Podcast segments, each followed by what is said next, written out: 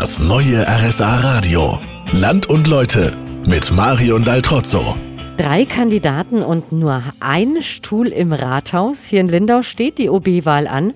Der Amtsinhaber Gerhard Ecker tritt nochmals an. Von der bunten Liste ist Daniel Obermeier nominiert und seit Donnerstag steht auch fest, dass Oliver Eschbaumer für die Lindauer Initiative und die FDP antritt. Herr Eschbaumer, falls es nicht klappen sollte, dass Sie Oberbürgermeister werden, gibt es bei Ihnen einen Plan B?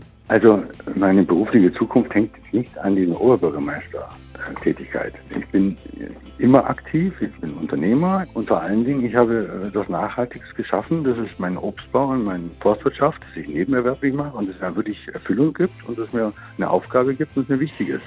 Ihr persönliches Glück hängt also nicht an der Wahl. Gleiche Frage an Daniel Obermeier. Wie schaut's bei Ihnen aus? Gibt's einen Plan B? Doch, ich stehe ja im Beruf und der Plan B lautet, ich werde weiterhin konstruieren. Ich werde weiterhin in der Politik bleiben, selbstverständlich, in dem Sinne, als dass ich ja bis jetzt auch engagiert war äh, in der nachhaltigen äh, Mobilität. Das würde ich selbstverständlich äh, fortführen, dieses Engagement. Also auch Sie machen auf alle Fälle weiter in der Politik hier in Lindau, egal, auch wenn Sie nicht Oberbürgermeister werden sollen.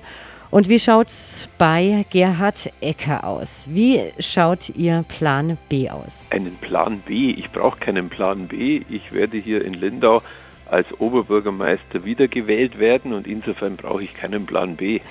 Das nenne ich mein Selbstbewusstsein. Vielen Dank an Sie alle drei. Ich glaube, wir dürfen einen spannenden Wahlkampf erwarten. Damit sind wir am Ende von Land und Leute heute aus Lindau. Nächsten Samstag geht's weiter, dann wieder von 13 bis 16 Uhr. Ich melde mich aus Bad Hindelang. Ich freue mich schon. Bis dahin eine gute Zeit. Im Studio war Marion Daltrozzo.